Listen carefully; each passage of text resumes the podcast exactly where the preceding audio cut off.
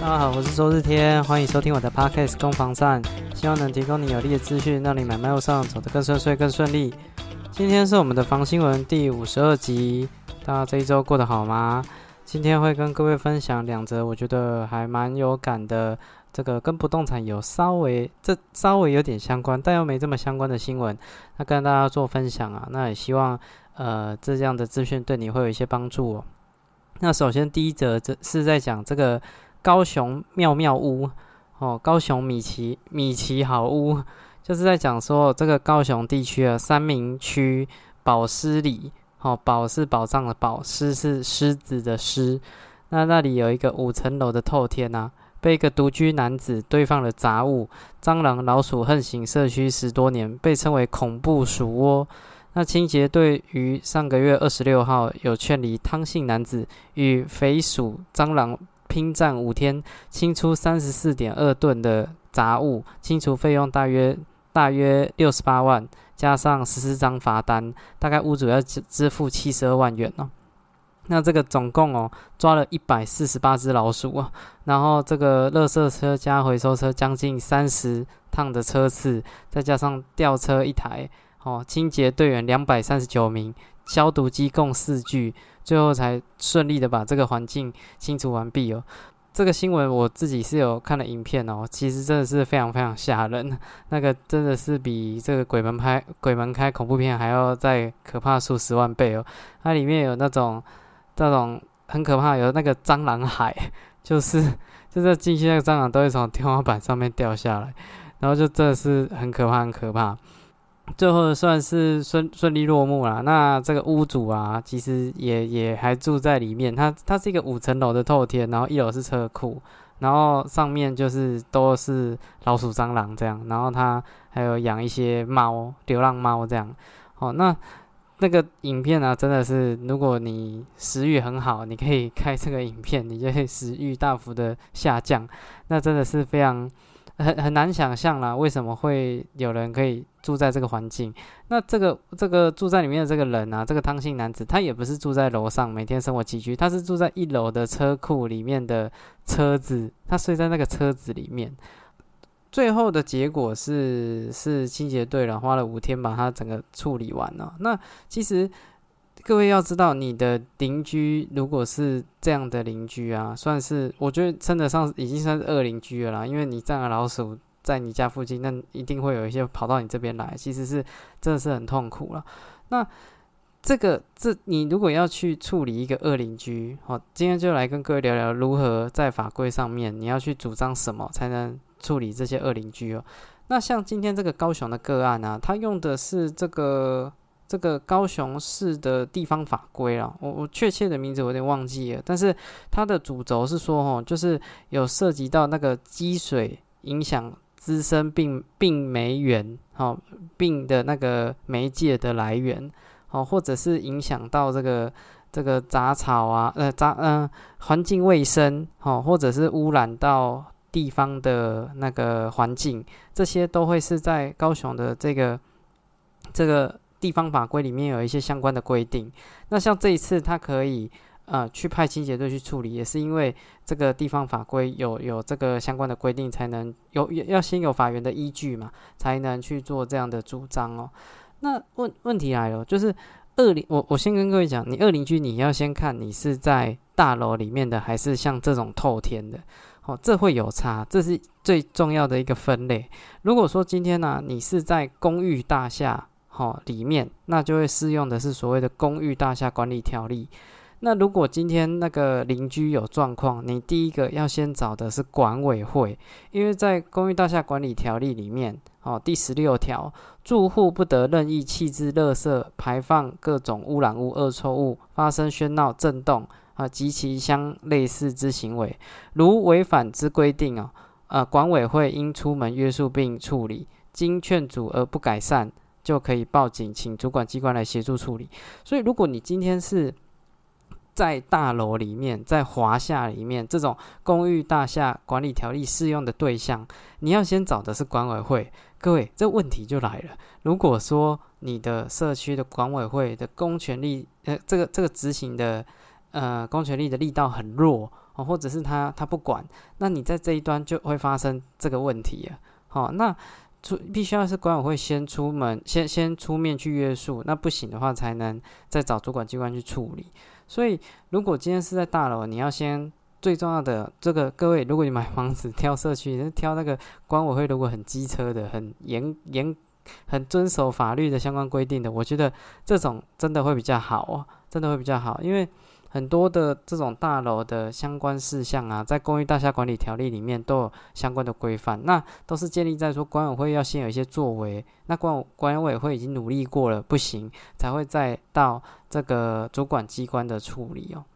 这个如果管委会管没办法管，哈，管了劝导无效，哈，有证据的话，那可以在一四十七条可以去主张这个这个三就可以罚钱呐，哈，三千到一万五，哦，这样的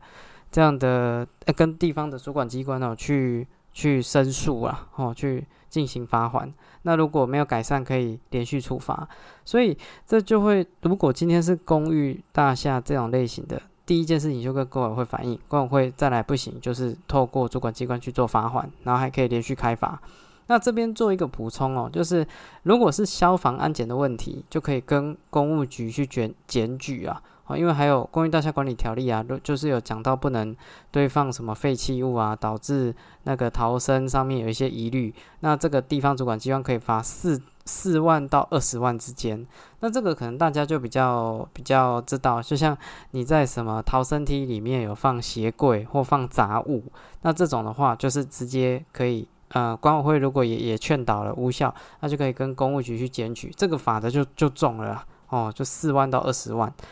如果真的是大家这种这种大楼啊，公公寓大厦管理条例的对象，大楼华夏有电，简单来讲就有电梯的了哦，很多人住在一起的这种。哦，那就是用公寓大厦管理条例先去做展开哦，然后再看对应到的状况是什么。好，那又回到我们这个案例，这个案例它是透天，透天就不是这样子去处理了。透天呢，它有几个法规有有相关的，包括像废弃物的废弃物清理法二十七条，那它是有讲到说，就是。呃，在在指定的清指定的区域里面啊，哦，禁止有这个危害环境的一些行为，包括说呃随地吐痰啊、槟榔汁啦，啊或污染地面啊、墙面啊、池塘啊，或者是这个这个动物的尸体，还有什么随地便溺哦、堆放杂物哦等等之类的，这个是废弃物清理法第二十七条的的的部分。所以，如果你的那个透天呐啊。如果今天是像这种透天的房子啊，它它又会其实还会再涉及到说是它堆放的杂物在它的专有部分，还是已经堆堆积出去了。如果它今天已经堆出它房子以外了，那其实就有废弃物清理法的问题。那还有一条是那个社会秩序维护法第九十条，也有一些相关的规定，也是有关于这个这个垃圾的清理啦。呃，可是如果今天呢，最可怕的事情是什么？知道吗？就是如，因为我曾经就有看到那种案例啊，是有那个囤积症的的的病友啦，哦，囤积症的，他这个是一个疾病，那那个病患会一直堆放杂物在自家的空间里面，那他会一直，他他应该算是一个心理疾病啊，好，那我们就有听过一个案例，好像是四零还天母的，那那个阿北七十几岁的阿北就是有囤积症。然后就也是住透天，然后他堆放杂物堆的真的是很多很多，很可怕，很惊人，就很像很像那种密室逃脱啊那种电影场景啊，进去就是没有什么地方可以没有走到的那一种。那这样子可不可以管？他这样子很可怕，很可怕，超可怕。他竟然没有无法可管。哈，因为它没有没有味道产生，那也没有造成环境上的这个这个疑虑，也没有滋生蟑螂老鼠，它就只是堆放杂物而已，非常非常多的杂物。那其实住在这样的人的旁边，哦，这些人的邻居就很痛苦了，因为其实会很担心说火灾的问题。可是因为它是在专有部分。堆放杂物，所以这个也也跟其他人没有相关，所以你就会觉得是一个这个这个邻居就像一个未爆弹啊，感觉他烧就会烧得很旺啊，因为他东西很多啊，哦都都各种杂物，那其实是会非常非常担心的。只是说这个难度真的很高啦。所以如果今天是透天的产品，那又没有管委会的话，这个部分就要特别留意，它其实能规范的幅度很有限。那像今天高雄这个个案啊，是因为呃再次强调，它是因为违反了地方的这个这个相关的条例，所以才有办法。我相信一定都是有动用一些关系啦，就是已经受不了了嘛。这个案例它拖了十年哦，哦，拖了十年，其实很早就已经是这个状况了。他甚至在这个这个社区里面呢，大家彼此打招呼的方式是说：“哎，你今天又抓了几只老鼠？你今天又抓了几只蟑螂？”这可想而知，这个事情其实是已经非常非常久了。那当然不知道什么原因，那他他今天被处理了，可是。可是要处理的这个这个条件真的很严苛哦，所以如果今天你要买大楼，你很担心这些事情，那你看一下你的管委会给给不给力啊？哦，给不给力哦？哦，有一些甚至还会规范到说那个大厅的宠物不能落地哦，这好像是一个板桥还是新北市的一个案例啊，就是。管委会啊，有制定那个住户规约，就是大厅的进出啊，宠物必须要放在宠物车里面。然后还有就是有那种比较比较不信邪的，那他就是带着宠物一直走在在大厅里面走来走去，然后都觉得管委会治不了他啊，结果他就被罚了，他就被管委会被管委会呃跟管管委会好像罚他，然后后来有走诉讼，他一审我记得是败诉的，哦，那他就是其实。强硬的管委会啊，我觉得对于守规矩的人，真的是一件很幸福的事情。好，那那如果没有管委会，那就必须要自求多福了。如果没有管委会的话，环境的问题你也只能跟这个环保署去去去检举。那罚罚款其实很轻啊，好像一千二到六千而已，其实真的是无关痛痒啊。那他也不会连续开罚到，就他不会一天罚一次这样子。呃，环保署的人员他不会针对一户一直去纠结，一直去开一户的单，这样，除非除非真的是很特殊的状况，有可能动用关系还是怎样的，不然他其实就是罚了一次，那可能接下来就是一年了，那再罚一次，对啊，那那其实都缓不济急啊。那但是公务局的那个四万到二十万那个就比较有感，因为他一次就四万了，我相信不管怎么样，四万块就是也也是一笔钱呐，哦，这是。这是大楼的部分，那如果是透天，那真的就是 自求多福哦，自求多福。不管是刚刚讲的涉违法啦，或者是那个废弃物清理法，其实条件都你必须要造成一些环境上面的危害，那可能才会有对应到比较比较严格的这个法规内容。那如果你只是脏，你只是脏乱，但是还没有到呃环境上面的危险的话，那那那个。条文其实罚款都很轻啊，真的都很轻，对啊，所以如果要买透天，真的请一定要打听一下，除非你的透天有管委会哦，在别墅别有那种很优质的别墅，一区一区的，其实它的管委会也是也是会蛮有制度的了。OK，好，这是今天这个第一则的新闻，高雄妙妙屋事件了。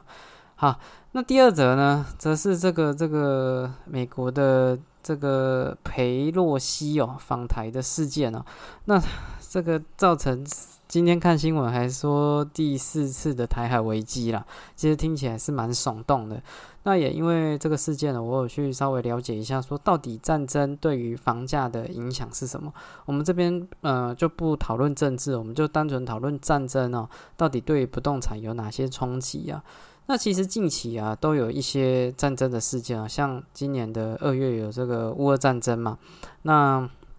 在更早期有这个伊拉克嘛，哦，那在在在在更早期，甚至有呃，就是呃民那个民国的民国三十八年啊，那时候国共内战哈，这些其实都会是都都是战争的轨迹呀。那这这在这些战争里面，其实不动产它都会有一些现象，我们可以做讨论哦。那呃，简单来讲啊，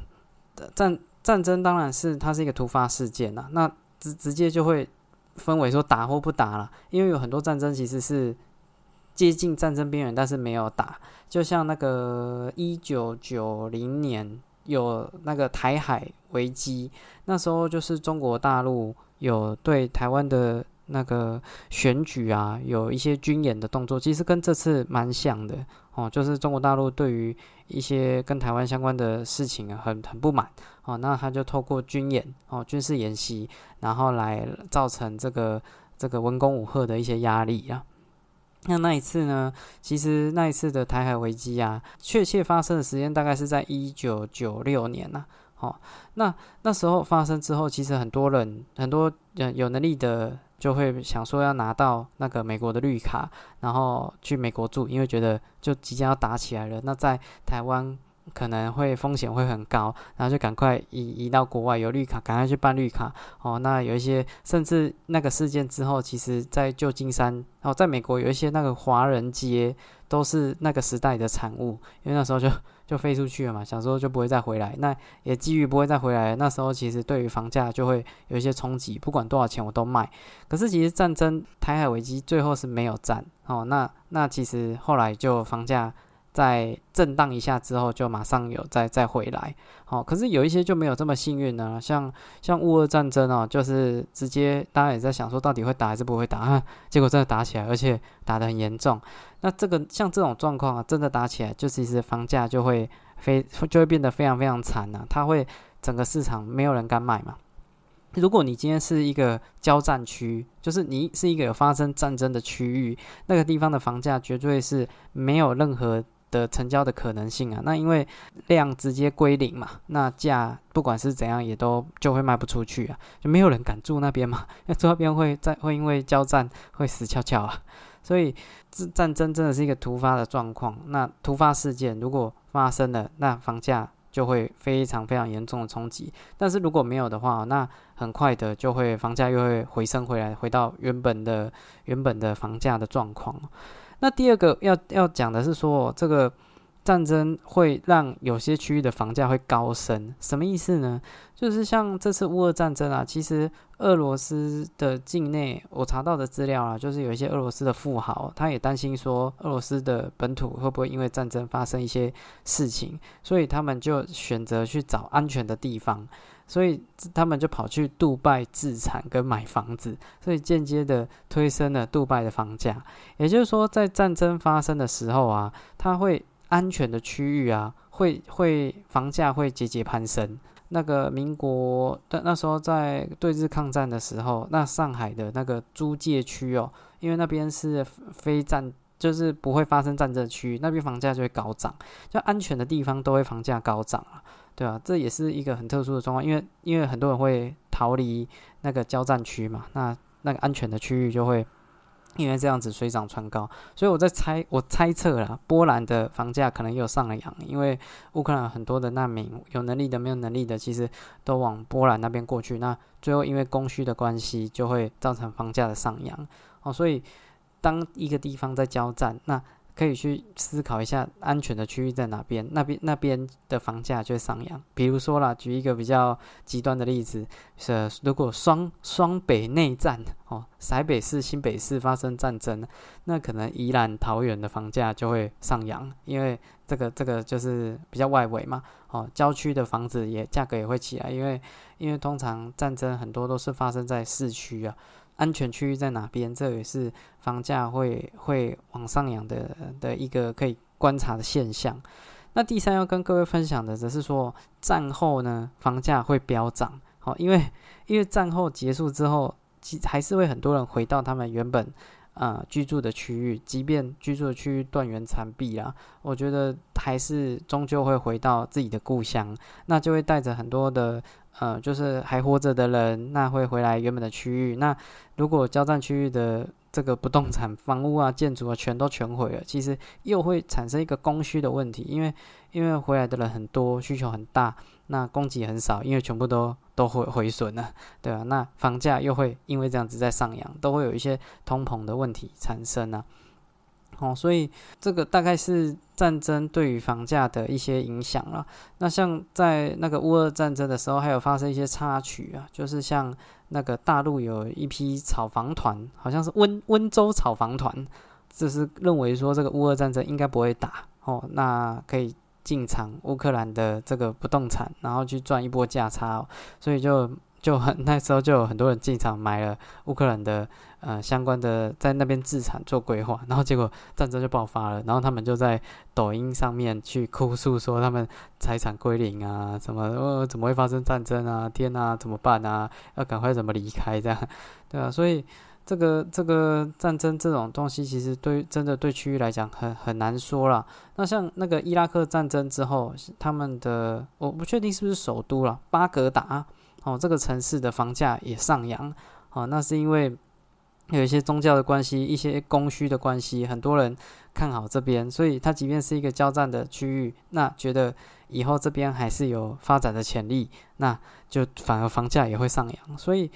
其实。战争啊，这个哦应该应该是说不动产的房价的波动啊，最终仍然都是供需问题。只要需求大于供给，一定房价就节节节节上升。从刚刚讲的安全的区域啊，或者是呃被毁损的房子过多啊，哦，这最终都还是这方面的影响了。哦，那当然还是不希望这个事情发生啊，因为战争其实对平民的冲击绝对是最大的。那也因为这样子，我自己还去稍微查了一下这个离我最近的防空避难空间在哪里。哦，因为像我住的社区其实是有地下室的，结果一查，诶，我的地下室竟然不是防空避难空间，我也不知道为什么。